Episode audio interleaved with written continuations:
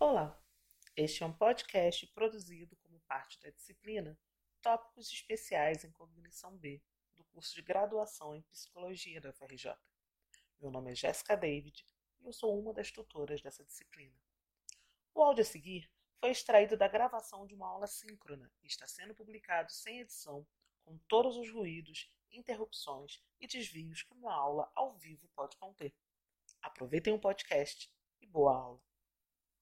Está falando um pouquinho mais especificamente como é que é, o processo de datificação, de algoritmização e essas, esses processos online, se é que eu posso chamar desse jeito, é, em conjunto com um certo estudo da, né, decolonial, assim, no sentido de olhar um pouco mais a partir da, do, sul, do sul global, ou então olhar a partir de uma perspectiva que não seja uma perspectiva da onde se criam, da onde se pensa esses algoritmos, né? Como que isso de alguma maneira tem os tem esses efeitos, né? Como que é possível perceber esses efeitos é, aqui, né? Pode passar, Kaique.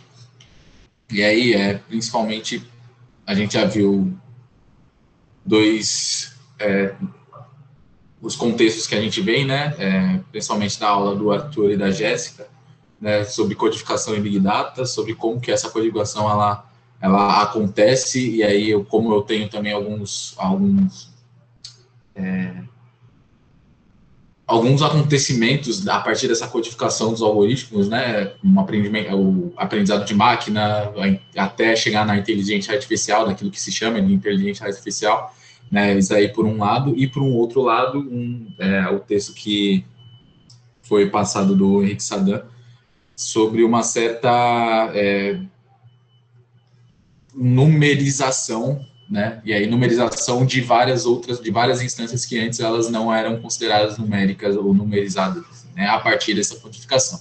Né, então eu crio uma grande, um grande lugar onde é, eu tenho onde tudo pode ser numerado, tudo pode ser quantificado, tudo, tudo, pode ser guardado e a partir disso as coisas elas podem ser, é, enfim, previstas ou colocadas previamente, enfim, é, elas vão produzindo o mundo, né? O texto de hoje, ele inclusive ele, ele vai falar sobre um é, sobre como isso inclusive produz as produz antecipadamente as nossas escolhas, né? Ele antecipa as nossas escolhas a partir desse big data, dessa, numeriz, dessa numerização, né, de comportamentos que a gente vai colocando na rede e tudo vai sendo sugado na rede? É, e no, na aula passada do Kaique, quando a gente vai falar um pouquinho sobre descolonização, não só do conhecimento da tecnologia, mas da produção dessa tecnologia e da produção desse, é, dessas perspectivas dentro do algoritmo. E aí, é, não só esse contexto, o contexto das aulas que a gente está colocando, mas eu vou né, pincelar outro contexto também, posso, pode passar, Kaique?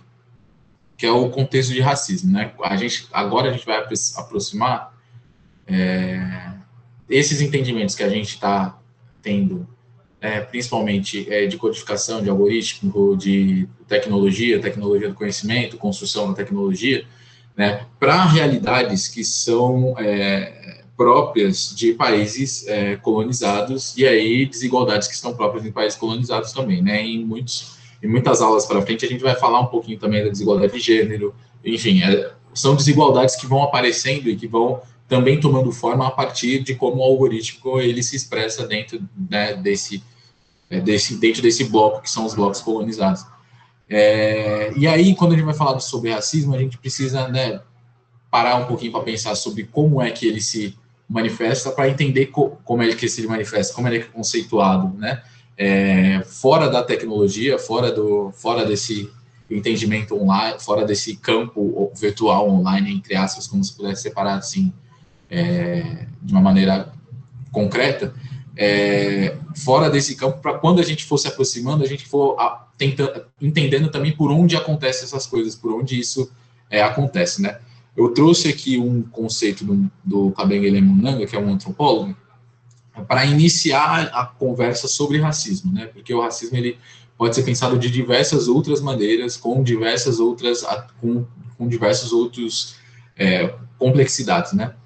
Uh, Munanga ele vai colocar assim, né? Que é a crença na existência das raças naturalmente hierarquizadas pela relação intrínseca entre o físico e o moral, o físico e o intelecto, e o físico e o cultural. É, eu grifei essa, essa parte dessa frase justamente para né, a gente colocar que o físico ele sempre está sendo algo que vai condicionar todas as outras características de um ser. Né? É daí que vem a racialização. Né? A racializa... O processo de racialização do mundo ele vai ser através da característica física da pessoa. Né? É claro que a partir daí, né, outras características vão ser vão sendo é, colocadas, vão sendo complexificadas, mas é, a relação intrínseca ela está entre o físico e outras características. Esse físico ele vai vir antes, né? Vai ser anterior a outras é, características. E a raça na cabeça do racista é um grupo social com traços culturais, linguísticos, religiosos, etc., que ele considera naturalmente inferior ao grupo ao qual ele pertence. Então, automaticamente, essa característica física vai é, dar motivo para que todas as outras características daquele grupo social seja inferiorizado, né? Então, é consiste em considerar que as características intelectuais e morais de um dado grupo são consequências diretas de suas características físicas ou biológicas. Por isso, né, nat a gente fala de naturalmente hierarquizada, já que a pessoa nasce com aquela aparência física. É importante lembrar aqui, então, que é, esse, esse racismo ele é colocado dessa maneira porque eu tenho um grupo é, um grupo tomado como padrão, um grupo tomado como é, métrica, né? E a partir desse grupo tomado como métrica, eu vou hierarquizar todos os outros, eu vou racializar todas as outras outros grupos sociais, né? É, a racialização é de um grupo social a outro e esse grupo social é o grupo branco, europeu que colonizou o mundo, e etc, etc. Pode passar. Uh, e aí, é, um avançando um pouquinho mais sobre esse entendimento, é, a partir do, do, do, a partir do livro do Silvio de Almeida, Racismo Estrutural, ele vai decodificar, entre aspas, né, ele vai separar um pouquinho mais esse racismo para né, fazer a gente perceber como é que esse racismo ele aparece na nossa, na nossa sociedade, como que ele pode ser é, identificado na nossa sociedade, para que a gente tenha uma leitura de sociedade também que não vá dizer simplesmente né, atirar no escuro, falar tudo é racismo ou alguma coisa assim. Mas como, como é que esses racismos eles acontecem? Né? É, o Silvio de Aumento ele vai dizer né, que há três tipos de racismos, né, mas três tipos de racismo no sentido de construção de sociedade. É, um que pode ser o individualista, onde não há sociedades não há sociedades racistas, mas indivíduos racistas, onde os racistas eles são considerados aquele, aquelas pessoas que efetivamente acreditam na hierarquia naturalizada das raças, né? Ou então é, e é, efetivamente existem, né? Eles estão por aí, mas é, Silvio de Almeida vai também dizer que é, a sociedade ela não é composta somente desses indivíduos racistas né? Eles existem, mas não é composta somente deles. A gente não pode considerar que uma sociedade é racista só porque há indivíduos racistas, mas também porque instituições é, há instituições que no seu modo de funcionamento são racistas. E aí é isso, né?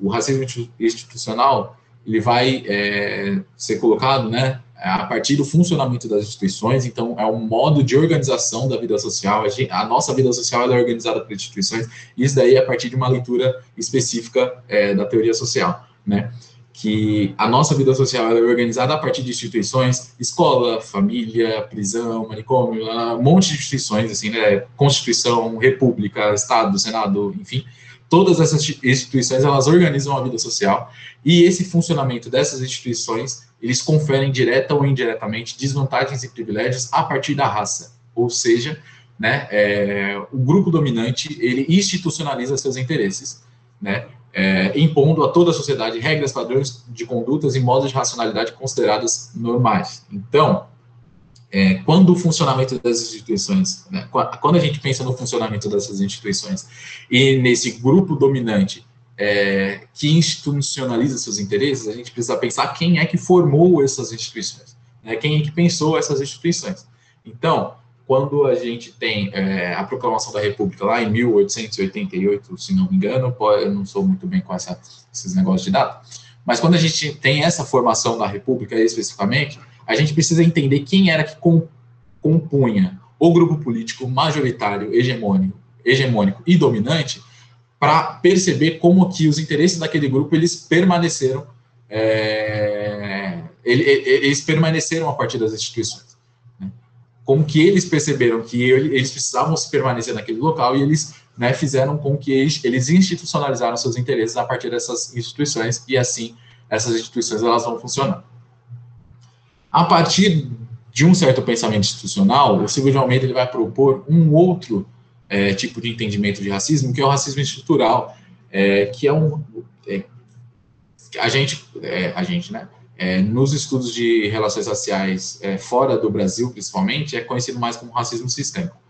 O racismo estrutural, para o Silvio de Almeida, né, ele vai colocar que as instituições elas apenas são materialidade de uma estrutura social e de um modo de socialização que tem o racismo como componente orgânico intrínseco. Logo, as instituições são racistas porque a sociedade é racista. E a gente poderia muito bem né, voltar para o individualista. Ué, mas é, há sociedades racistas, então, né, é, sim, né, sim, e, mas há indivíduos racistas também. Né, então, é, essa concepção estrutural, ela vai de encontro à, concepção individualista, ela não acaba com a concepção individualista, mas ela coloca outra questão nessa concepção individualista e, e completa um pouquinho o entendimento do racismo institucional, como se é, pensando além das instituições, né? E aí, pode passar, Kaique. Se tiver alguma pergunta, vocês podem fazer. Gabriel e outros. É, pergunta, questão, controvérsia, enfim. E aí, a partir desses entendeu o racismo a partir da organização da vida social, percebeu-se, né, que é algo é, in, não é incompleto, mas não dá conta de todas as formas que o racismo se, se expressa. A partir, então, de entender o racismo estrutural ou o racismo sistêmico, sistêmico é possível né, compreender também, ou então né, criar outros conceitos para outras formas de outras formas que o racismo se expressa, né? Todos eles estão dentro de um certo entendimento de racismo estrutural e certo, certo entendimento de racismo institucional. Né? É, mas ainda assim são outras formas de entender e de organizar a forma como essa hierarquia natural, naturalmente é colocada se organiza. Então, por exemplo, né, o racismo linguístico, quando tenho a valorização de certas línguas e não outras, né, quando eu né, me preocupo mais com a preservação de algumas línguas e não outras, né, racismo cultural, quando alguns traços culturais eles são mais valorizados e outros traços culturais eles são criminalizados, marginalizados e, é, enfim, levados a ao apagamento. O racismo estético, quando traços estéticos, né, que é muito mais é, traços, inclusive fenotípicos, eles são valorizados, eles são colocados como padrão de beleza ou alguma coisa nesse sentido, é, em comparação a outros, a outros traços. E aí também, né, outras, é, outros entendimentos, né, racismo velado e racismo reverso, racismo velado que é muito próprio de um de país onde é, se entendem como uma democracia racial, ou então se entendem que o problema do, da racialização não existe mais. A gente poderia falar do Brasil, mas em outros países, por exemplo, como a França, a França ela pode falar um pouquinho sobre racismo, racismo velado, né? Racismo reverso, quando é, pensa-se que a, é, é o, o, o, problema da hierarquização ela vai de qualquer grupo social para qualquer outro grupo social, então, né, pensar que um grupo social negro pode hierarquizar um grupo social branco, né? Isso daí seria o racismo reverso. Uh, racismo ambiental para né, pensar quais quais locais e quais locais e territorialidades elas são é, elas possuem privilégios e quais elas possuem desvantagens em relação a outras territorialidades, né? Então é, organiza, é distribuição de equipamentos públicos, é, distribuição, inclusive, de operações policiais, enfim. Essa, essas distribuições elas podem ser vistas como racismo ambiental.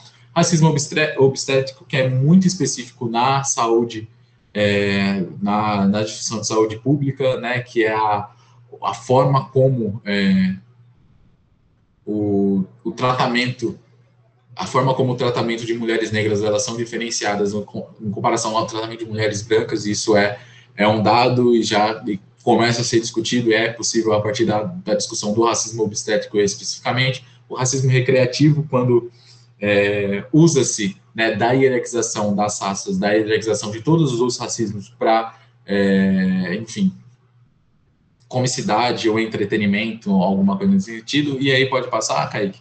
E aí o racismo online, né, que é o que a gente vai falar hoje especificamente, e essa foi a introdução. É, pode passar, Kaique. E aí, para falar sobre racismo online ou racismo virtual, né, o que eu, o que eu estou especificamente chamando de racismo online, racismo virtual aqui, é esse, é tudo essa essa hierarquização que eu falei anteriormente se dando, né, dentro desse, desta dessa grande conexão, dentro dessa desse grande lugar que é o virtual, não sendo separado da sociedade, mas neste neste espaço, né? E aí não necessariamente só falando é, sobre algoritmo, algoritmo mas falando também sobre é, a própria intencionalidade dentro do mundo virtual. Pode passar, o Kaique. E aí a gente vai para uma discussão de microagressões, né? É, lá no texto do, do Tarcísio, ele vai colocar que a maioria das ações ofensivas elas não são brutas ou e, né, violentas fisicamente elas são sutis e paralisantes. A enormidade das complicações que causam pode ser entendida apenas quando se considera que estes golpes são dados incessantemente. E aí, por que, que se fala sobre microagressões? Pode passar, Caio. É, justamente porque é, a, o termo, né, o termo utilizado micro e essas agressões, elas são colocadas, elas são apontadas, mas elas são apontadas de um modo que não se pode né, é, perceber quem foi que fez, ou então não se pode perceber se haverá é, algum certo tipo de penalização ou algum a, a essa agressão que foi colocada. Né? É diferente de uma agressão colocada na, em sociedade que ainda assim, né, dependendo da agressão que acontecer, ela vai ser muito, é, vai ser muito é, e vai ser ignorada a depender da sociedade que a gente está, a depender dos lugares onde a gente estiver. É, mas dentro da internet a gente tem essa relação e aí por que, que ele coloca o prefixo micro, né? É, não se não é, lendo, não se refere necessariamente ao grau de virulência, mas antes à pervasividade e o fato que a agressão incendia um nível individual e ou local, ou mesmo em situações privadas ou limitadas, que permitem certo grau de anonimato por parte do agressor. Isso faz com, então, uma, é que a internet ela é um lugar de perigo constante para a pessoa que pode sofrer é, o racismo. Perigo constante por quê? Porque desavisadamente, em qualquer lugar que você estiver, você pode ler algo que pode estar falando sobre você, ainda que não esteja falando diretamente sobre você. Né? Ainda que você não conheça aquela pessoa, enfim, alguma coisa nesse sentido, é, algo pode ser falado, algo pode ser escrito que vai direcion... que vai ser que pode te acertar, né? Que pode falar sobre você, né?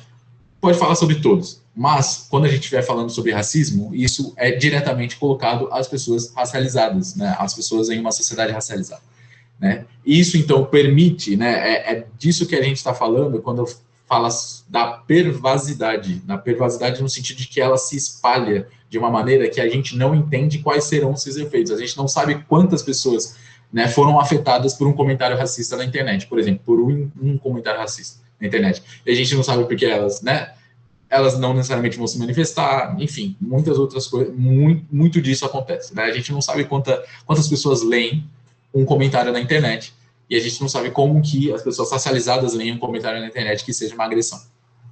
E isso né, juntando com o entendimento do, do, do Kamigene Munanga do crime perfeito, do racismo, do racismo ser um crime perfeito, dentro do ambiente online, ele vira um crime mais, mais que perfeito, né, se a linguagem puder, pudesse me ajudar aqui né? Mais que perfeito por quê, né? O crime perfeito para o Kabengele Munanga, né? Ele está falando necessariamente da sociedade brasileira por quê? Se a gente não entende que há um racismo na sociedade brasileira, a gente não entende quem é que mata aquela pessoa por quem é que mata ou então quem é que morre por racismo, ou melhor, a gente não entende que quando uma pessoa morre por racismo, a gente não sabe quem é que mata, né? A ideia do Kabengele Munanga é Imagina um, eu esqueci o nome da pessoa que executa as pessoas lá no na Europa. Carrasco. Imagina um carrasco. Um carrasco, na, na hora de executar lá as punições na, na, na Idade Média, ele coloca um capuz e você não sabe quem é que está executando efetivamente aquela pena. Então você não pode né, acusar que aquela pessoa está matando uma pessoa, né, porque você não sabe quem é que está quem é que tá fazendo o papel de carrasco. Né. O que acontece é que é, o racismo na sociedade brasileira é desse jeito. Uma pessoa quando sofre racismo, né, é, ela vai falar, ó, oh, eu estou sofrendo racismo aqui nessa sociedade, essa sociedade me mata, ela quer me matar, alguma coisa nesse sentido. Né? Só que eu não posso dizer que eu estou sofrendo racismo numa sociedade brasileira porque ninguém se diz racista.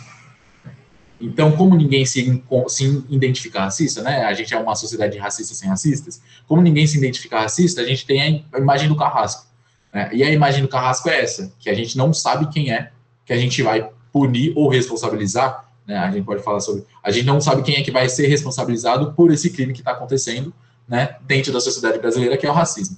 No ambiente online, isso se intensifica, porque ao você tirar o capuz do carrasco e tentar entender quem é o, quem é o carrasco por trás dessa do racismo, né, você vai encontrar, sei lá, um monte de dados, ou então um, um anônimo, um fake, ou então uma pessoa que não vai estar mais lá, enfim, você vai encontrar alguma coisa né, que é impossível identificar. Ele só simplesmente foi colocado é, na rede. Então, isso isso daí faz a gente pensar um pouquinho em como é que isso, de uma maneira intencional, é colocado na rede, né? E aí a gente está pensando de uma maneira intencional ainda, né? Pode passar. O Tarcísio, ele vai dividir o... Ele vai, ele vai fazer essa, esse esforço de taxonomia entre aquilo que pode ser visto na internet como racismo online, né? Como pode ser visto na rede como racismo online. Ele vai falar sobre micro-insultos e micro-ataques, que são mais ou menos parecidos, que são ações deliberadas, de, é, enfim, insultos deliberados dentro da internet, que não necessariamente elas têm um, né, um emissor identificado, e aí isso é importante perceber, né? É, e não um emissor e nem um, um destinatário necessariamente. Então, né, ah, é, preto tem que morrer mesmo, tá escrito lá, né? Preto tem que morrer mesmo é um insulto direcionado a um grupo social, a um grupo racial, a um grupo social né, dentro da sociedade e as pessoas pretas todas elas vão se identificar. Ainda que você saiba que não é para você, você vai se identificar se você for uma pessoa preta e estiver navegando na internet e ler. Né? Microinvalidações é, acontece é, quando há um certo, uma certa, um, uma certa suposição de que um grupo racial específico, um grupo racial específico não pode fazer alguma coisa e quando você se identifica com esse grupo racial, né? É, vou ter uns exemplos mais para frente e a desinformação e deseducação. A deseducação, ela é o teste ele coloca que geralmente é uma é algo que não é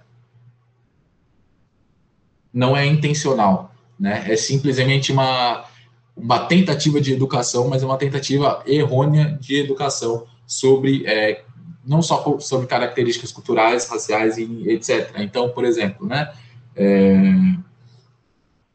não sei, material didático, porque milhões de materiais didáticos eles são colocados na internet, um material didático que está falando lá que eu, eu, nem sei eu nem, eu nem sei achar um exemplo de deseducação aqui para falar, sabe? Mas é, é, é, são, são coisas nesse sentido, né? Um material didático, sei lá, um InfoEscola, www.infoescola, aquele, aqueles sites que, que tem materiais didáticos e colocam e que generalizam, por exemplo, o continente africano. Exemplo. Né? Ao, ao, generalizar o continente africano como continente, não como uma, um país suas diferenças, suas divergências entre os próprios países, né, há uma deseducação, e aí não necessariamente é uma deseducação intencional, mas é uma deseducação colocada e está posta no, está posta online e não, não há como corrigi-la, né? Há como corrigi-la, mas não há como você né, vai derrubar o site para corrigir. Enfim, o que, é que, que, a gente pode fazer com deseducação? Pode falar. Lembrei de um, tem, essa semana passada estava rolando no Twitter é, o pessoal discutindo. Tem um, um, não sei exatamente o nome, mas parece ser um curso preparatório para residência de médicos, né? É, que é bastante conhecido aqui no Brasil. E aí o pessoal estava discutindo a, a apostila, ou, enfim, o material que eles produziram para o pessoal que quer fazer residência para trabalhar na atenção primária, quer trabalhar com clínica geral, né, ali na atenção primária mesmo e tal. E aí, na hora de falar é, dos pacientes que essas pessoas recebem, o texto sempre fala, né, de um paciente que chega, que chega sem dente, que não toma banho, que não faz todas as refeições naquele dia, né, de um, um certo criando uma certa pintura de quem é essa pessoa que é atendida é, na atenção primária, na atenção pública e, e, e, completamente diferente de quem é o público atendido por alguém que está fazendo, sei lá, uma residência em cirurgia plástica ou coisa do tipo, né? Acho que é, um pouco dessa desinformação, dessa deseducação e desse micro né, racismo que não está dito explicitamente ali, mas que também está compondo um certo uma certa imagem de quem é essa pessoa que é atendida na saúde pública, por exemplo. Boa, boa.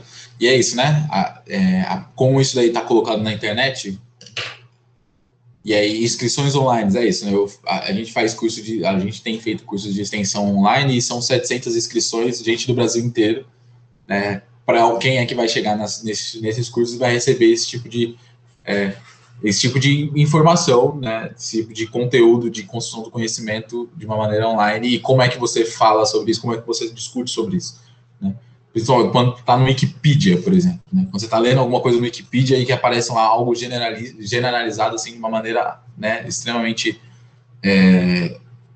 mas é isso também, né? A gente só consegue perceber que é extremamente é, fora de contexto é, que é extremamente complicado, porque a gente já está nesse lugar onde a gente está começando a né, questionar sobre isso. Quem não vai questionar o dado que está colocado, simplesmente vai absorver aquele conhecimento e está dado, e é isso aí a gente pode chamar de deseducação. E a desinformação, que pode ser deliberada ou não deliberada, né? A desinformação deliberada é aquela que eu quero eu quero colocar fake news para rodar mesmo, eu sei que é fake news e estou colocando para rodar e joga fake news lá. E a informação não deliberada é quando, né, tia do WhatsApp, que não. A, a tia do WhatsApp, né? Tô colocando a tia do WhatsApp, mas é tipo a minha mãe. Minha mãe, a minha mãe, ela pergunta para mim, Lucas, isso daqui é verdade ou não é? Pelo menos ela tipo, tem, tem isso, mas muitas, muitas pessoas, elas simplesmente elas não. É, tem esse, tem esse filtro porque chegou para elas e pode ser sempre verdade, né? E passam para frente. E aí sempre vão passando para frente. É, recentemente eu tive uma, eu conversei com ela sobre um vídeo que passaram sobre a situação do Paulo Gustavo é, ter sido essa porque ele tinha, sei lá, ele tinha provocado a pandemia um tempo atrás. Sabe uns negócios desses? Isso daí é uma desinformação colocada né, a partir de um certo lugar e, e direcionando também para um certo, tipo, um certo é, uma certa reatualização de preconceitos, enfim. Pode passar, Kaique. E aí, né, esse, esses são colocados como né, os, os, pontos, e aí a gente pode trazer vários outros exemplos, né, que podem ser colocados. A suposição de criminalidade, eu lembro que na aula passada eu trouxe um, é, uma notícia que saiu no G1, que era, né, que é um fotógrafo, ele estava fotografando em uma rua e uma pessoa tirou uma foto desse fotógrafo e colocou na rede social, no Facebook, né, no grupo, no grupo do bairro, falando, ó, oh, cuidado, é, as suas casas estão sendo fotografadas por uma pessoa em atitude suspeita. É, chamem a polícia. A polícia chegou, deteu o cara, foi para a delegacia e tudo mais. Aí o cara falou: Eu sou fotógrafo, estava só fotografando, né? não estava em atividade suspeita, estava fazendo o meu trabalho. Né? E a pessoa era negra. Então, é, essa suposição de criminalidade, né, ela pode ser colocada em vários outros contextos, e aí eu sempre puxo, a, eu sempre puxo aqui o, o Kaique para falar também, né, justamente por, porque ele acompanhou o grupo do Alerta, o grupo do Alerta Tijucano, Alerta Tijucano, eu acho, né, e esses grupos de Facebook, de WhatsApp, no Twitter, esses grupos de bairro, eles sempre são grupos que eles estão com a suposição de criminalidade afiadíssima, e se você é, é uma pessoa racializada e se identifica com algum tipo de identificação que está no grupo, com certeza vai te acertar. E aí isso é uma parada, e é isso, né? Quando a gente pensa no, na microagressão, a gente está falando sobre isso também, né? É, de uma maneira desavisada, eu percebo lá que está sendo colocado que é, cuidado, tem uma pessoa andando de bermuda e camiseta branca, né, com o cabelo com o cabelo raspado na rua. E aí, quem é negro, né, ou então quem é racializado em uma sociedade racializada, vai perceber que poderia estar falando dele. Né? Pode, pode estar falando sobre várias pessoas, mas pode estar falando dele também. Né? E aí essa suposição de criminalidade ela está colocada né, dentro desses grupos, dentro dessas comunicações. Negação, negação de realidade. Pode falar, Kaique. Não, inclusive, tipo assim, pensar como esses como esses, essas questões, quando elas se manifestam, né, acho que especialmente nessa situação que a gente tem vivido de intensa polarização, elas assim, trazendo um exemplo mesmo do Alerta Tijucano, que era um desses grupos que, para fazer a monografia, eu acompanhei. É, teve um, uma situação, se eu não me engano, foi no Mundial ou, ou, no Extra, um desses mercados que tem.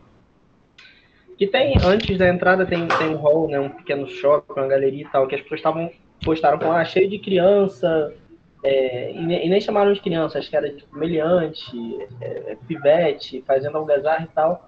E aí uma mulher que estava no mercado na mesma hora comentou, ah, eles estavam lá pedindo dinheiro para comprar coisa para trabalhar, porque tipo assim, ah, você está roubando, você reclama. Você tá Então geram umas discussões também é, dessa natureza de tipo assim concepção, né, de mundo, de sujeito. Então acompanhar esses comentários dessas discussões também é importante, é, porque na verdade é, quando se expressam essas suposições de criminalidade é, em algumas situações também acontecem algumas disputas sobre essa noção também, né? Então acho que e tem sido interessante esse acompanhamento até para é, é, isso, né? Agora nessa coisa da chacina do Jacarezinho, teve muita gente que riscou a reportagem original, não sei nem se isso está mais à frente também, se tiver desculpa, mas que riscou essa a reportagem original que dizia ah, 25 mortos e é, é, 25 mortos e um policial assassinado e tal, nessa coisa também de botar essas, essas outras pessoas que não um policial todas no, no, nesse, nesse lugar, né, da suposição de criminalidade, é, e da negação de uma humanidade também, né? Porque, tipo assim, ah, teve 25 troços que foram mortos e uma pessoa, né?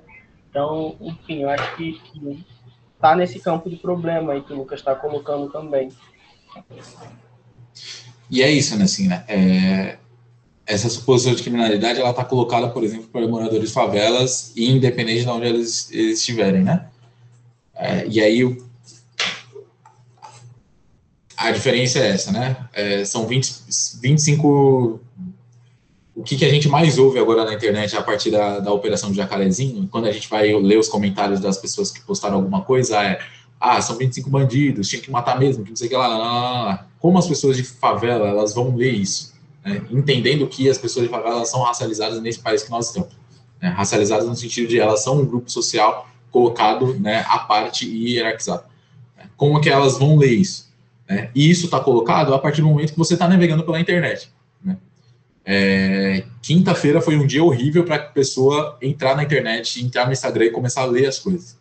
Justamente porque, a dependendo de onde você estiver, de como você se identifica e, de como, e, de, e do seu grau de identificação né, com, aquele, com, a, com aquilo que aconteceu no Jacarezinho, é, e os comentários, porque não existe só comentário né, de, é, de defesa, de defesa de direitos, de protesto e tudo mais, mas existem também os outros comentários, que são comentários questionando, é, deveria ter matado mais, por que, que eles estariam lá, que não sei o que lá, se eles não tivessem, se eles não fossem suspeitos, eles não estariam lá naquela situação. São esses comentários que, ao supor a criminalidade, né, eles acertam outras pessoas também, né, é, mas por aí também. Negação de realidades raciais, e aí eu já ia puxar esse gancho do, da chacina, né, justamente para, né, é, a partir do momento que a gente vê isso, né, e aí coloca, desde 1998, eu não lembro que, desde 1998, o Rio de Janeiro matou uma pessoa a cada 10 horas, se não me engano. Não, não lembro se, se é mais ou menos essa, ou uma pessoa por dia, é, em operações policiais. Né? E aí, quando a gente vai falar sobre genocídio da população negra, ou genocídio do, jo do jovem negro, né? E aí outras pessoas elas questionam, ah, para, isso daí é operação policial, porque tráfico de drogas, que não sei o que lá, lá, lá, negócio nesse sentido.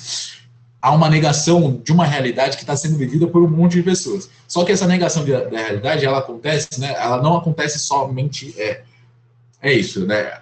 Uma coisa é você estar numa conversa um a um e essa pessoa está negando a realidade, essa realidade racial e você lá responder e sei lá, né? Construir o argumento para que, ó, entenda que as pessoas que morrem por conta das operações policiais no Rio de Janeiro, elas são vítimas de um genocídio que vai acontecendo. Uma coisa é essa conversa, outra coisa é, né, dentro de um espaço da internet, né, dentro de um espaço de plataformização, que é, inclusive eu vou falar mais para frente, né, de transmissão que você não consegue acompanhar para onde vai e de onde vem, isso está sendo colocado a todo momento sem, uma, sem necessariamente uma possibilidade de reflexão sobre aquilo. Então, é sempre que chega, chega como se fosse um ataque. Principalmente para as pessoas que estão nas mesmas condições que aquelas pessoas elas foram negadas, assim, né? Que foram negadas a sua realidade racial. É, então, isso, suposição de inferioridade intelectual, né, é, que acontece muito em decorrência das ações afirmativas, né, quando as pessoas elas questionam as ações afirmativas ou então elas que não entendem as ações, as ações afirmativas como uma política de reparação a um grupo social específico, mas como uma política de é, não ente, entendendo através da meritocracia, né, dizendo que aquela pessoa não merece, então elas, é, enfim, aquelas aquelas frases clássicas sobre eu não entraria no avião que é pilotado por uma pessoa por cota, enfim essas paradas assim. Patologização de, de valores culturais, que é muito né, direcionado a religiões de matriz africana, principalmente, mas também a gente pode ver é, sobre é, cabelos, sobre turbante, quando as mulheres usam, mulheres negras usam turbante, sobre acessórios, né?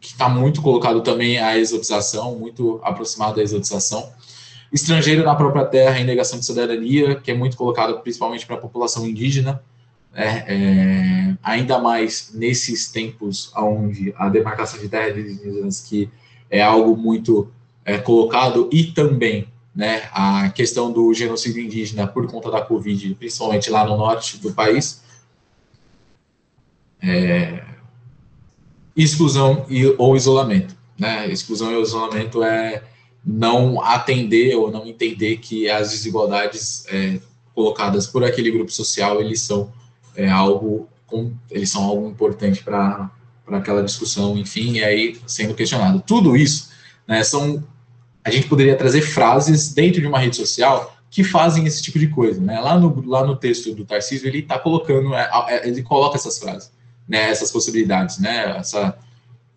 essas coisas que são colocadas. É, só que aí a gente tem agora a gente tem um outro passo. Pode passar, Karen.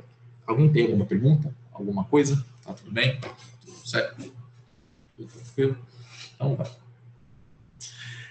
É, uma outra coisa é que essas manifestações racistas, através das redes sociais, elas são apenas uma parte do problema, assim como o racista, o racista individualista, ele é parte do problema em uma sociedade racista. É, ele não é um problema todo, porque eu tenho instituições, eu tenho outras estruturas que também, né, é, reproduzem o racismo e que não necessariamente elas são é, somente compostas por racistas individuais, individualistas ou né, racistas, racistões. É, mas também falando sobre o modo de funcionamento. E aí a gente vai falar sobre, agora especificamente, sobre algoritmo e Big Data. Pode, pode passar, Kaique. É, a outra parte do problema, pode ir de novo, é que há uma certa infraestrutura. Eita, foi demais, volta um pouquinho. Desculpem. Há uma certa infraestrutura online que permite, ou, ou então que media a nossa estadia dentro desse espaço. Né? É o que o Tarcísio vai chamar de plataformização. Como assim? Né?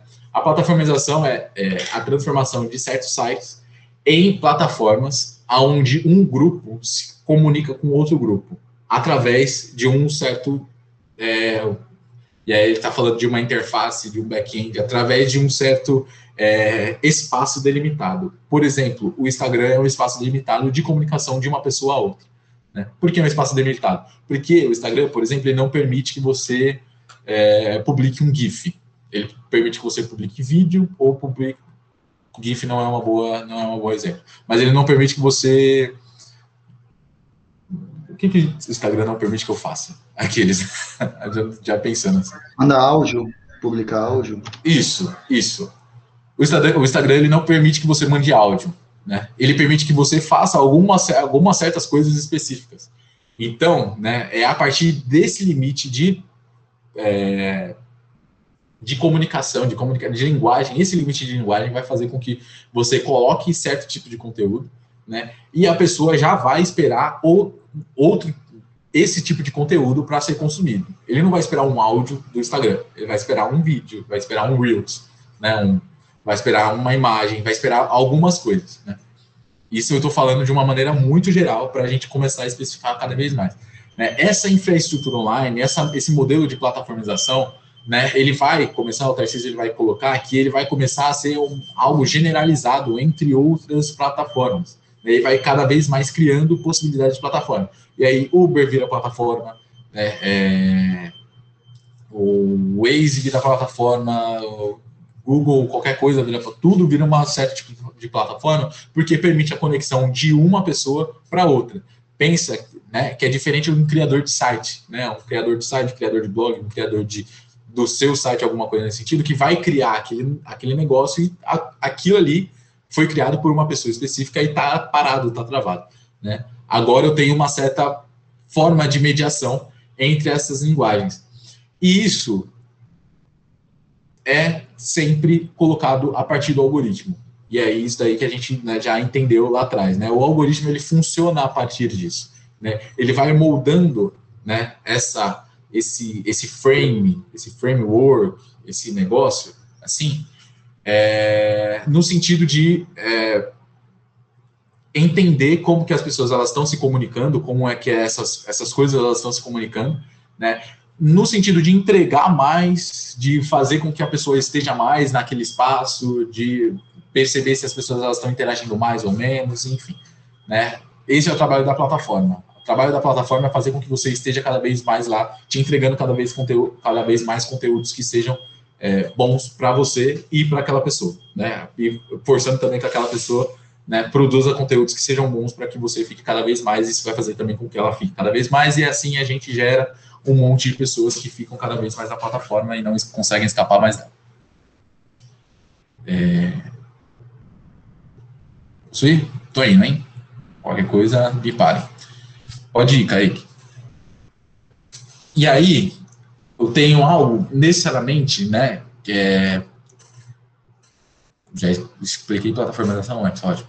É o aprendizado de máquina. Pode passar, Kaique que a gente precisa né, perceber para ir depois é, entender como é que aquilo que a gente falou sobre racismo online aparece nos algoritmos também. Né? O aprendizado de máquina, é, ele vai colocar né, que a partir de uma, por exemplo, a partir de uma plataforma de banco de imagens, né, é, eu preciso fazer com que é, aquela plataforma fique cada vez mais hum, estou querendo usar a palavra inteligente aqui, mas me integre, me entregue cada vez mais resultados que eu espere que ela entregue. Né? Então, a partir do momento que eu quero procurar lá no banco de imagens, né, é Cell, como é que a plataforma vai saber o que é Cell para me enviar? Como é que ela vai saber? Né? Então, eu tenho uma imagem em que essa plataforma vai identificar dentro dessa imagem o que o que já foi chamado de céu, o que já foi chamado de imagem, por exemplo, nesse, nesse exemplo aqui. Né? Dentro dessa imagem, quando uma pessoa escreve céu, e se essa imagem devolve, e uma pessoa clica nessa imagem, quer dizer que, ó, ali tem céu. E aí volta para a máquina, e a máquina entende que ali teve céu. Né? Isso dá um ponto, é como se fosse um ponto positivo para a imagem, que foi testada e falar, ah, ali tem céu.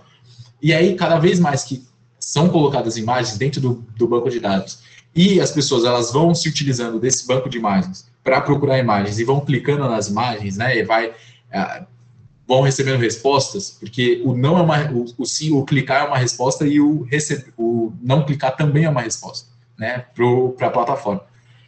Cada vez mais que isso vai sendo utilizado, a máquina, entre aspas, mas no caso o algoritmo ou a plataforma, vai aprendendo a, a entregar as imagens, né? Então, por exemplo, é, essa imagem aí, se você colocar céu, a plataforma está entendendo que tem a chance de tem 97% de chances dessa imagem corresponder àquilo que você está procurando. Se colocar mar, se colocar horizonte, se colocar praia, oceano, se colocar, né, não sei, duas pessoas, pode aparecer uma, um monte de outra imagem, mas pode aparecer essa também. E a partir do momento que, pô, duas pessoas gostei dessa imagem, você clica nessa imagem, a máquina, no caso, o algoritmo vai entender que, ó, com duas pessoas, essa imagem foi procurada também. E aí sobe um pouquinho mais. Né? Essa, a partir do momento que outras pessoas procurarem duas pessoas, essa, essa imagem pode ser um pouquinho mais é, achada, né? Um pouquinho vai subir nos, vai subir nas, nas listas de imagens e tudo mais. Tudo isso para falar sobre plataformas, para explicar um pouquinho sobre plataformização. Pode passar, Kaique.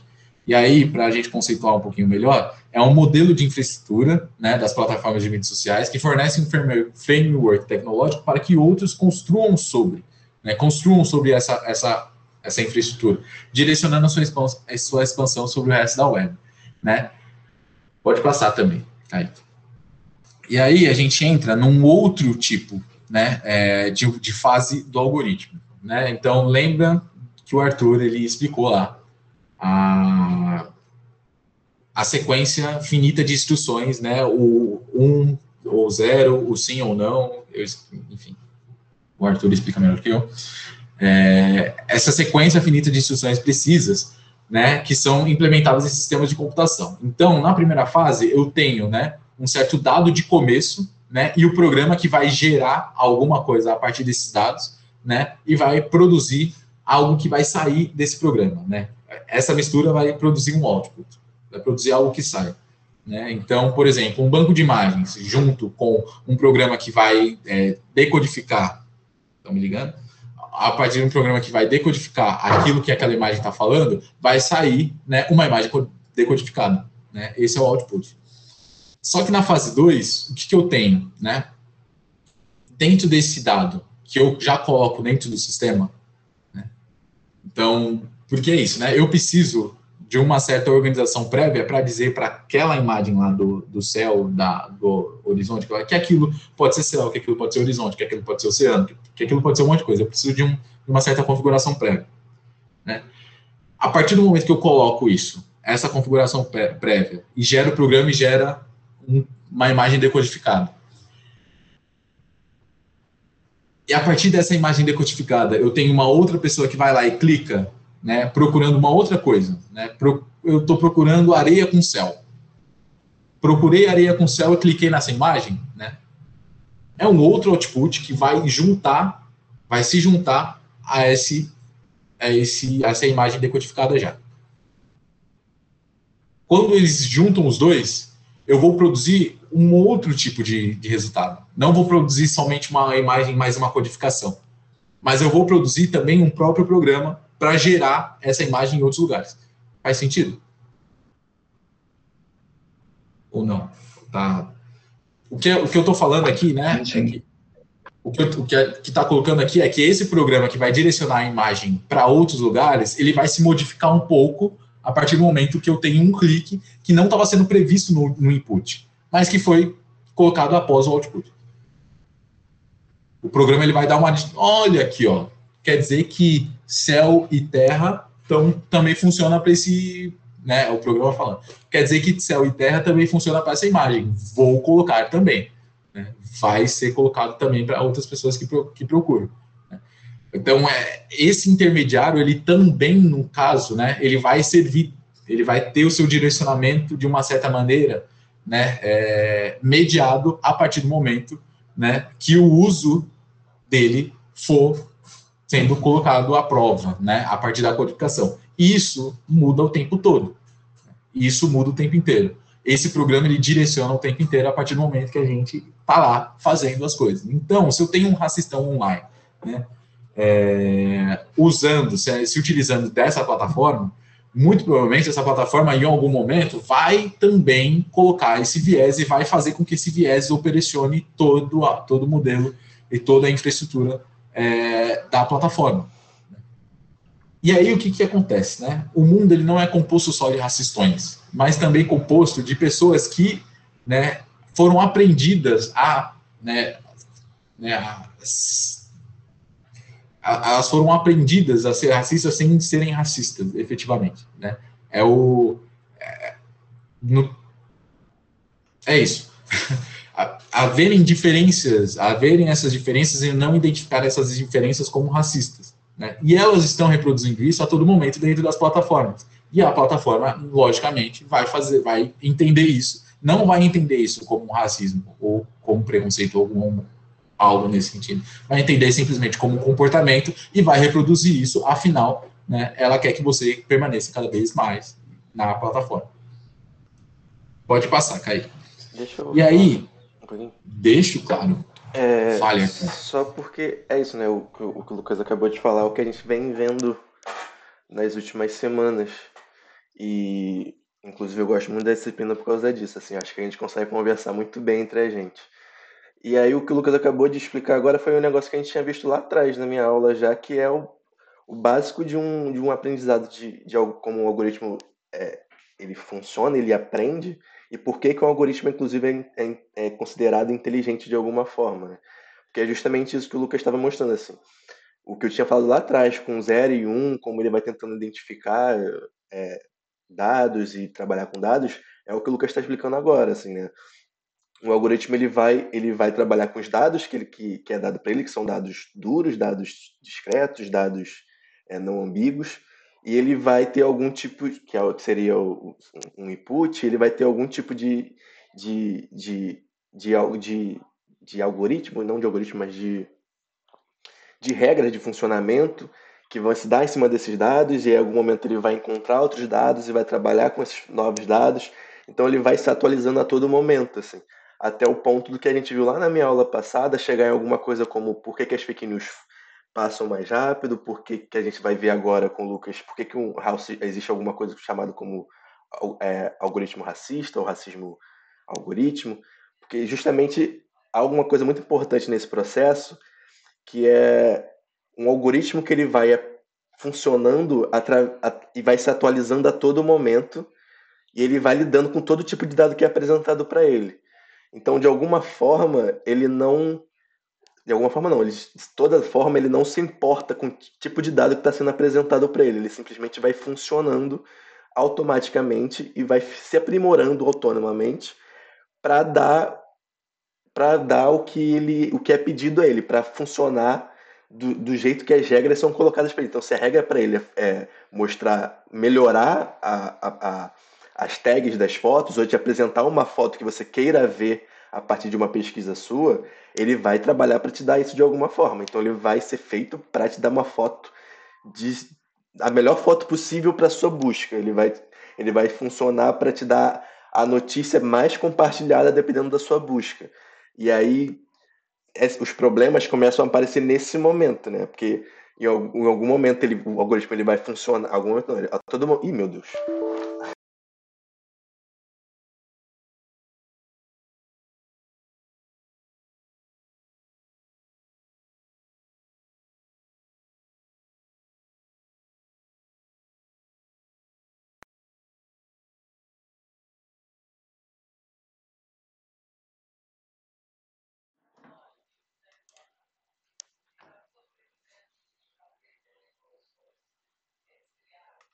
Mas eu tava pensando assim.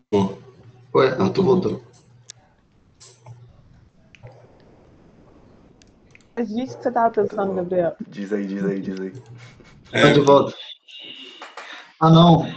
É, porque se vendeu muito essa ideia dessas novas plataformas, dessa, dessa, desse diálogo peer-to-peer, -peer, assim, no sentido de uma nova noção de liberdade, assim que todas as conversas e as negociações se dariam entre pares daqui para frente, no futuro. Mas a ideia é que não é uma conversa entre pares, assim, é como se você estivesse conversando com um par, um colega, mas tem uma pessoa, tem um terceiro que está escolhendo aonde essa conversa, essa negociação, essa conversa vai se dar. É, ele escolhe as condições que isso vai acontecer. Ele está sempre anotando o que é, do que está falando nessa conversa. E ele vai se utilizar dessa e está sempre interferindo também no meio dessa negociação. Ele se ele se utiliza das informações que ele coleta para interferir nas conversas de outras pessoas também. Então é uma falsa noção de, de, de liberdade até econômica, assim, né? no sentido do Uber, do, dessas novas formas de, de, de, de trocas comerciais entre pares. Não sei se fez sentido.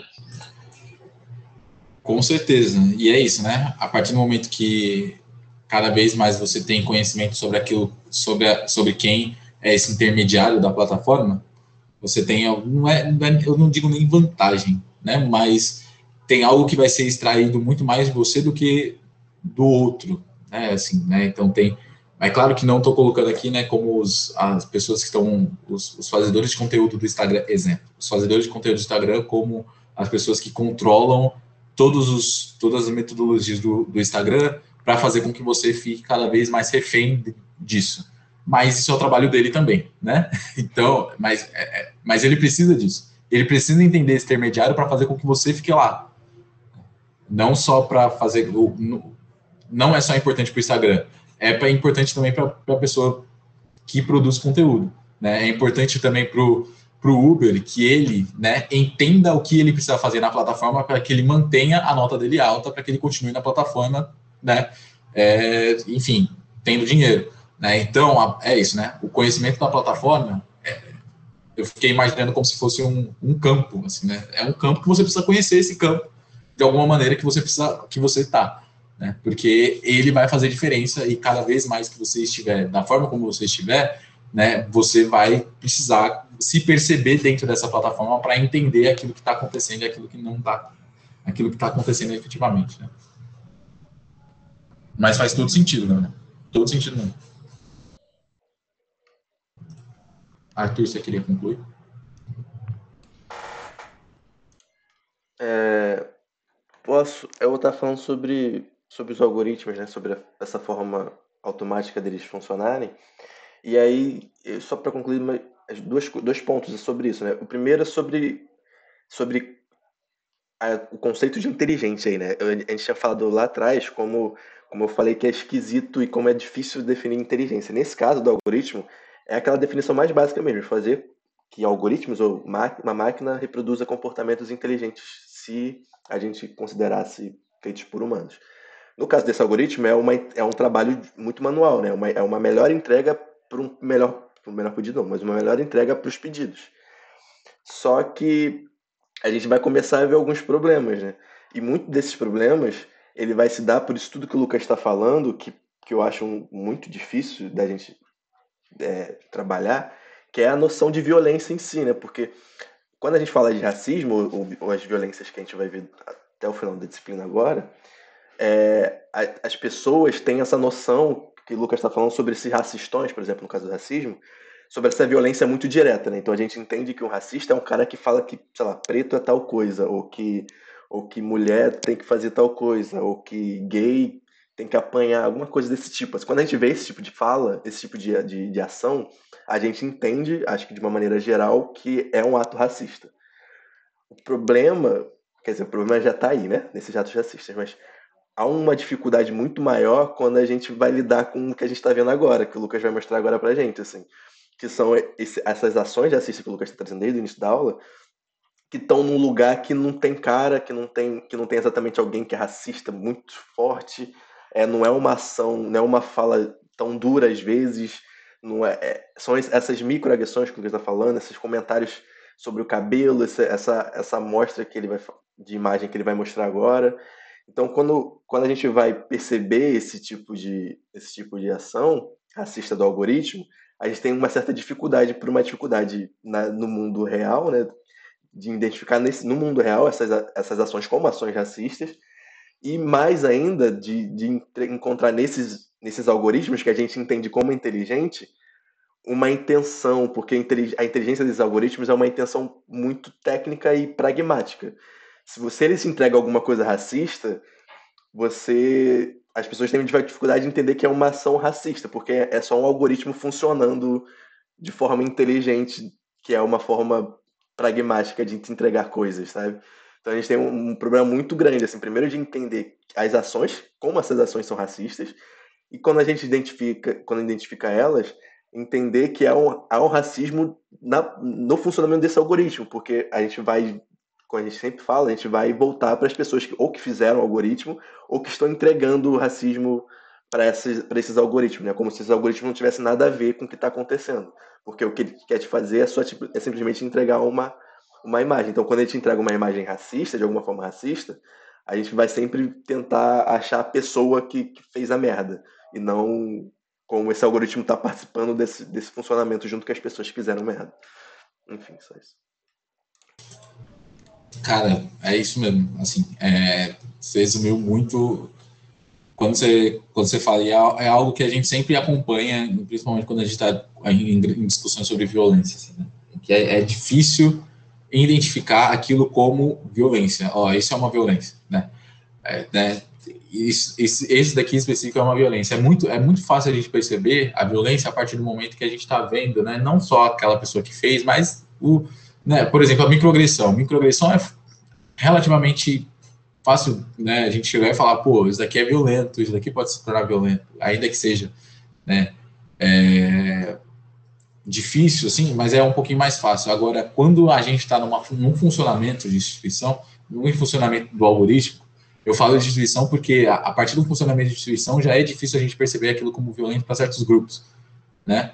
É, agora, no algoritmo é isso, assim, né? É difícil a gente perceber como, como vai ser violento, né? É difícil perceber, não, mas é difícil apontar aquilo como violento, apontar o, o funcionamento do algoritmo como violento, né? E é difícil, é difícil também sustentar né, na discussão que aquilo, que, que, esse funcionamento é violento, porque as pessoas elas falam, ué, mas o funcionamento é só funcionamento, ele só entregou aquilo que eu queria, ele só, enfim, mas as pessoas estão fazendo desse jeito, enfim. Mas é um ótimo ponto aqui. Enfim, é, dentro de todos aqueles pontos da microagressão que a gente já passou, é possível a gente passar também por um certo funcionamento do algoritmo para perceber tudo isso, né, todas essas microagressões. Então, por exemplo, pode passar, Kaique. Né? Suposição de criminalidade. Ué, foi direto, eu achei que ia. Mas tá, volta, volta um pouquinho. Na suposição de criminalidade, eu tenho esses dois, esses, esses dois títulos, assim, né? O Google acha que ferramenta em mão negra é uma arma. Né? Então, naquele mesmo, naquele mesmo programa que a gente é, coloca a imagem e identifica para onde o algoritmo vai nos levar a partir das, a partir das palavras colocadas, palavras buscadas, né? Se eu colocar essas duas imagens, né, colocar essas duas imagens mais à esquerda, né, é, eu tenho uma mão, uma mão negra e uma mão branca segurando o mesmo aparelho, que é um aparelho de termômetro. Né? É, na, com a mão negra segurando aquilo, pode ser identificado cada vez, pode ser mais identificado como uma arma, né? É, depois como eu não consigo nem ver aqui, mas enfim, lá em cima, gun, arma. E no, no de baixo, né, se há uma mão de uma pessoa branca segurando o termômetro, né, é identificado como tecnologia. Né? Então, é, essas diferenças elas são colocadas né, a partir da imagem colocada e a partir de tudo aquilo que o algoritmo, o algoritmo já sofreu para identificar aquela imagem. É... Pode passar, Kaique. Vou pular, porque a hora já está chegando. Negação de realidades raciais. Né? O Facebook e o YouTube ele escondem manifestações contra a violência policial. O YouTube restringe visibilidade de conteúdo sobre Black Lives Matter. É, isso aí, especificamente, esses dois de cima são, são coisas que aconteceram especificamente nos Estados Unidos, que é percebeu-se que a partir do momento a partir do momento que Black, os conteúdos do Black Lives Matter eles começam a é, as as passeatas começam a se intensificar, né? Há mais postagens é, nos é, nas redes sociais e há também uma não entrega percebida, né? É, Percebe-se que é, postagens que não estão relacionadas com Black Lives Matter ou então com a manifestação contra a violência policial nos Estados Unidos, né, postagens que não são isso são mais entregues do que pelas mesmas pessoas são mais entregues do que é, esses outros conteúdos, conteúdos especificamente falando sobre violência policial ou então sobre o, a manifestação do Black Lives Matter e do Black Lives Matter, Black Lives Matter, ótimo, do Black Lives Matter. Isso aponta para uma certa negação da, de uma realidade racial pelo algoritmo. Porque o algoritmo ele não está querendo entregar algo que pode ser perturbador, digamos assim. É perturbador e isso não vai entregar, porque as pessoas elas vão se sentir perturbadas nessa plataforma, elas não podem se sentir perturbadas, né? Estou pensando como algoritmo aqui. É, isso é negar uma certa realidade racial que está sendo colocada, que está sendo vivida, efetivamente. É, assim também como o, a limpeza étnica em Burma, no Myanmar. Né? O Facebook silencia posts sobre genocídio em Burma. Quando eu, eu sigo alguns, muitos é, perfis é, que falam sobre racialidade, raça, que, enfim, sobre essa, sobre essa temática. E, e é constante eles falarem sobre isso e o Instagram censurar eles e aí eles postam a censura, e aí o Instagram censura de novo, e aí posta censura de novo, isso vai censurando, e aí é uma postagem de censura sem fim até que ele seja bloqueado da plataforma. Isso é um tipo de negação de realidade, né? uma negação de realidade que está sendo postada, e é, um, dos, um dos posts é, algum tempo atrás era justamente por conta da chacina que aí postaram sobre isso, postaram em, em algumas palavras e né, foi censurado e, e assim vai.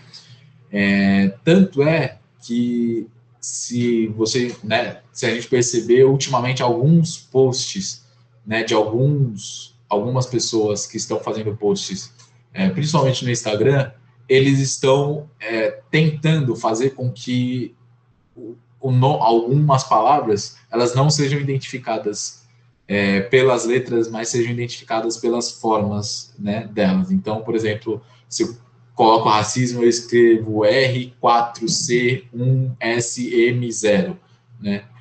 Para que eu consiga ler racismo, mas que a máquina não consiga ler racismo, para que isso não seja censurado. Só que a gente está num ambiente de plataforma, ou seja, daqui a pouco a máquina vai entender que aquilo é racismo.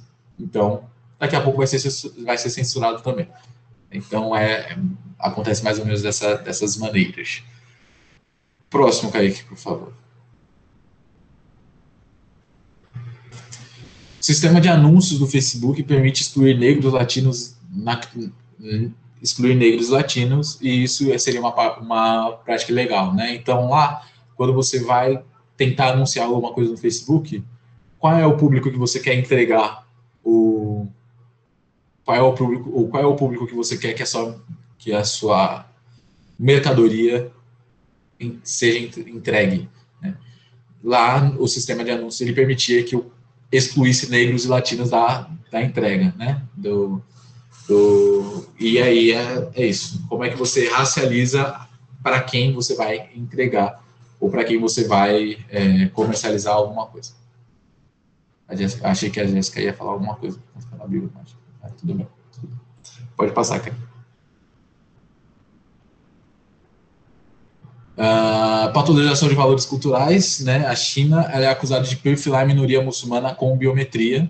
Né? Então, o, o, governo, o governo chinês ele, ele usou biometria para identificar quem fazia parte de um certo grupo étnico é, específico e para isolar, para tirar direitos, enfim.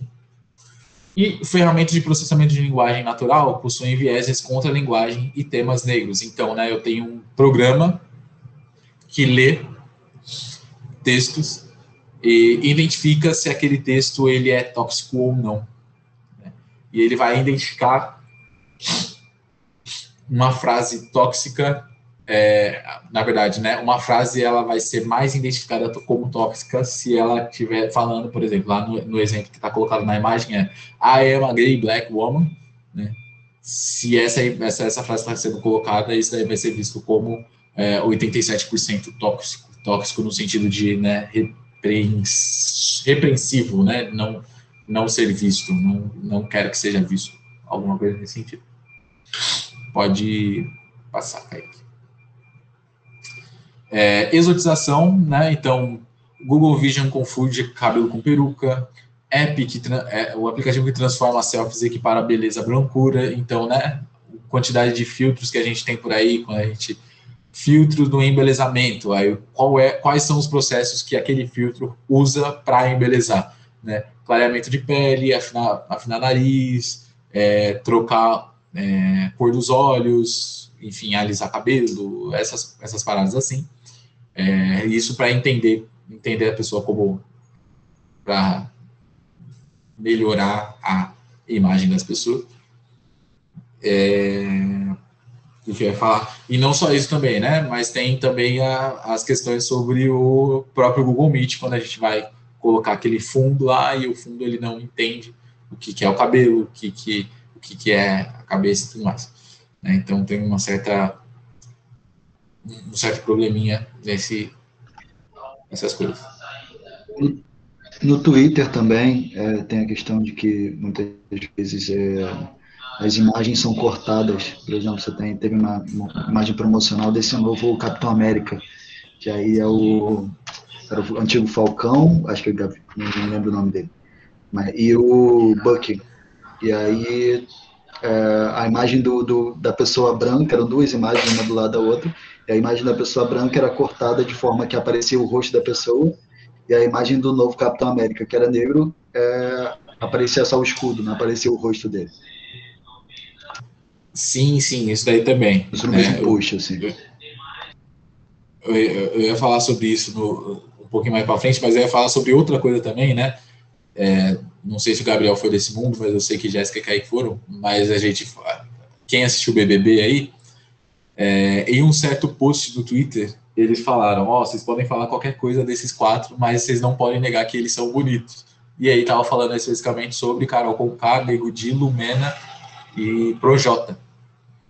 Fazer, fazendo uma postagem colocando a foto deles quatro, né, vestido de gala e tudo mais. Infelizmente, foi, é isso, Gabriel. Todos, estão, todos estamos nesse mesmo lugar. É, só não sei se Cris e Arthur eles, eles fazem parte do, do, do rolê do BBB. ficaram silentes, ficaram silentes. E aí, é, o Twitter, né, é isso, né, postaram a foto desses, dessas quatro pessoas em, é, vestidas de uma maneira um pouco mais elegante, né? E eles estavam realmente impecáveis, muito bonitos. E aí na, na postagem do Twitter só saiu a roupa, não saiu a cabeça. em todos os lugares. Todos os lugares era só a roupa, não tinha a cabeça de ninguém. Assim, mas e é isso, né? Ninguém identificou aquilo como uma certa um certo uso do algoritmo ainda, né? Não sei se, mas quando eu vi foi a primeira coisa que eu pensei, né? O, é, ninguém tem cabeça aqui. Eu também vi o negócio do Capitão América, um do lado do outro. O Capitão América só com, só com escudo e o Buck lá de boaça com uma cabeça. Enfim. Pode passar, Kai. A negação de cidadania, né? E aí, a gente, aqui a gente está falando especificamente sobre é, como que um banco de imagens ele vai taguear pessoas como animais, né? É, mas a gente poderia falar também sobre negação de cidadania indígena e também a negação de cidadania nas regiões asiáticas, mas é, para falar sobre algoritmo que a gente fala especificamente sobre o Google Fotos, pode passar, Kaique. Aí, o, o tal do exemplo, né? Pode, pode passar de novo, Kaique. É, nesse exemplo aí, né, que é uma testagem, é, é tipo uma testagem efetiva do algoritmo, é, essas, essa miniatura, miniatura à esquerda, que inclusive foi o Gabriel que postou, é, essa miniatura à esquerda é miniatura dessas quatro, dessas quatro seguintes, seguintes fotos. Todas essas fotos elas possuem homens pretos né, em diversos lugares.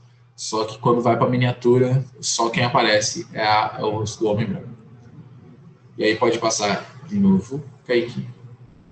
E aí a gente tem o caso da, da Saul Lebar, que aí né, virou uma, um grande questionamento, mas eu sempre trago para a gente fazer questão, né? Somente fazer questão sobre isso. A Saul Lebar, ela meio que fez uma certa denúncia é, sobre o racismo algorítmico a partir de uma postagem que ela faz. Né? Uma dessas postagens, não necessariamente essa postagem da mulher branca com gato, mas em uma postagem anterior a ela, é, uma das fotos, né, não é a primeira foto, mas uma das fotos tem a foto de uma imagem de uma pessoa branca, que ela falou que era uma imagem para respiro, né, é algo para dar uma intercalada na, nas imagens que, que estavam sendo postadas. Né? E aí ela percebeu que o número de engajamento dela é, subiu 6 mil por cento a partir do momento que ela coloca essa imagem. E aí ela começa a testar outras imagens de pessoas brancas, né? E isso começa a fazer com que o engajamento dela suba cada vez mais. É claro que aí, né, a gente questiona, a gente pode questionar esse método por por, por diversos diversos locais assim. A questão é que a partir do momento que uma imagem é colocada, o engajamento ele muda de alguma maneira, ele, ele é direcionado para um outro lugar. É, e aí Aí a gente pode fazer a discussão que a gente tiver que fazer a partir disso. Pode passar, Kaique, eu acho que a gente acaba. Acho que eu acabei, inclusive. Tá. É, sobre, voltando à questão do Twitter, acho que o mais engraçado é que ao invés de corrigir ritmo, eles agora cortaram esse crop, então agora as imagens aparecem inteiras na timeline né, do, do celular, pelo menos eu acho. E aí é, é isso, já estava tão infiltrado no código esse racismo que é mais fácil você é, mudar o modelo de exibir imagens do que acabar com esse racismo algoritmo. É, é, é chega no. É, é isso, sim. Chega no momento que fica, parece que fica sem controle, assim, né? Sem controle total o, a forma como se trabalha para sanar esse racismo algoritmo. Fala, Arthur. É que também tem uma questão que muitos dos algoritmos.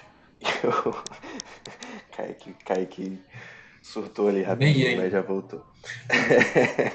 é, que muitos processos de, de produção de algoritmos eles são bem centralizados. Então, às vezes, uma empresa ela produz algoritmos para várias outras. Né? Então, por exemplo, a questão do de, essa questão específica do corte da cabeça da pessoa negra, da dificuldade disso, ela aparece não só no Twitter, mas, por exemplo, na, no Zoom ou em qualquer plataforma que use um background de, é, de, de, de chroma key e tudo mais.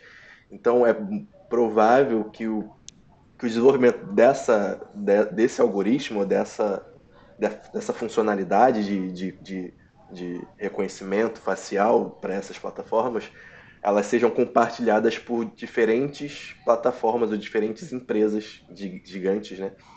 Então, o processo de atualização desse, desse algoritmo, então, é provavelmente ele demora, né? Então, provavelmente ele vai ele vai demorar e vai provavelmente inclusive deve estar bem concorrido assim entre algumas empresas que produzem algoritmo. Então, para atualizar essa funcionalidade, ela deve demorar, então o, o Twitter provavelmente ele vai primeiro ele vai tipo é, tirar essa funcionalidade vai mostrar só a foto inteira para não ter que lidar com esse problema que chegou para eles e provavelmente eles nem, nem são eles que desenvolvem, assim, tipo, não é o Twitter, não é o cara do Twitter que desenvolve esse algoritmo, né? ele é comprado por algum por alguma outra empresa de desenvolvimento de algoritmo. Então você tem essa questão também, né? Como essas produções são centralizadas em algumas empresas, quando você tem um problema em algum lugar, é provável que você tenha problema em vários outros lugares. E complementando isso que o Arthur está dizendo, é, acho que isso, de um certo modo, conecta com toda essa discussão sobre quem é que programa, né? Tipo, enquanto só homens brancos, por exemplo, programam, pensar sobre, sei lá, o contraste na cor da pele para poder identificar o que, que é um rosto numa imagem não é nunca colocado como questão, né? Porque é, é, definir quais são os critérios para definir o que é o rosto parece muito óbvio enquanto o, o, os parâmetros são só esses parâmetros com os quais eles já estavam acostumados a trabalhar. No momento que você fala isso daí está produzindo um algoritmo racista, é, tem um, um, deslocamento necessário que talvez só, só seja possível no momento que mais pessoas é, com outras características possam também começar a pensar que códigos são esses, né? Tipo, e a produzir esses próprios códigos.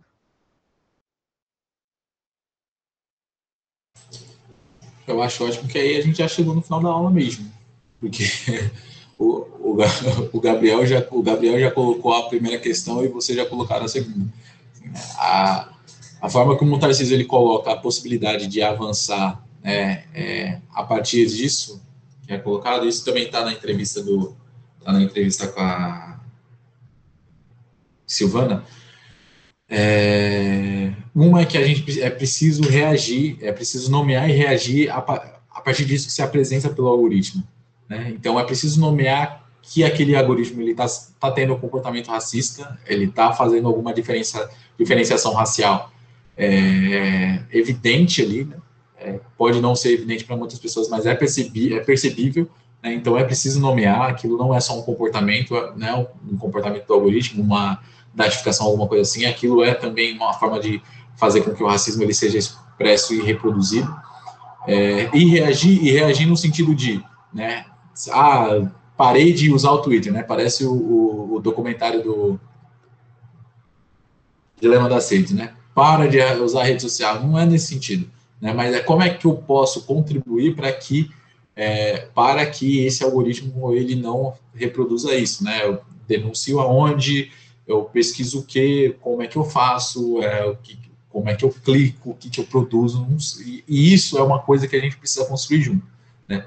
É, essas construções elas estão feitas principalmente a partir de é, iniciativas como o Preta Lab, iniciativa, e é isso, né? São iniciativas de pequenas corporações que pequenas corporações, nem, nem corporações são, mas são pessoas que estão começando a se reunir para pensar o protagonismo das pessoas que produzem essas, produzem as tecnologias, né? Produzem é, os códigos para pensar a plataforma, para pensar o algoritmo, para pensar as tecnologias de conhecimento, de informação e de comunicação.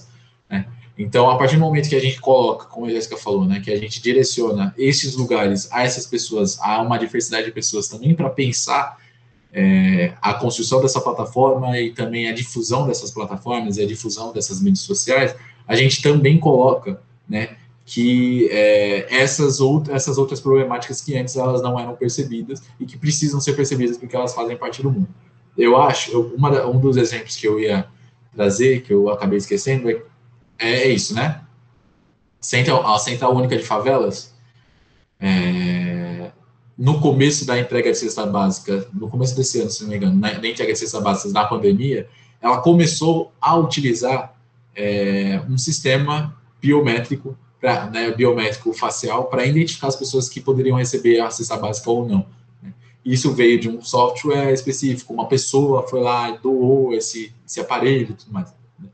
E aí a discussão que precisa ser feita é, de, de posse desses dados, quem for produzir alguma coisa desses dados vai ser, vai ser preto de favela também, né?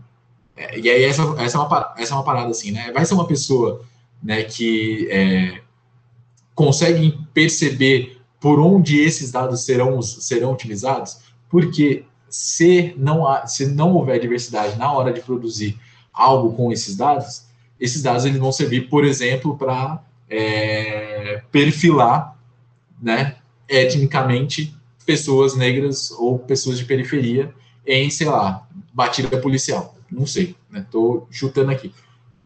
É, se a pessoa, se de posse desses dados, né, a pessoa ela não for é, crítica também, né, na hora da utilização desses dados, muito provavelmente, né, esses dados eles serão utilizados para outros vieses e justamente para fazer com que o racismo ele seja, né, ele seja reproduzido e cada vez mais reproduzido. Então, é necessário protagonismo e é isso aí. Agora pode acabar, Kaique. Obrigado. Viu? É isso, gente.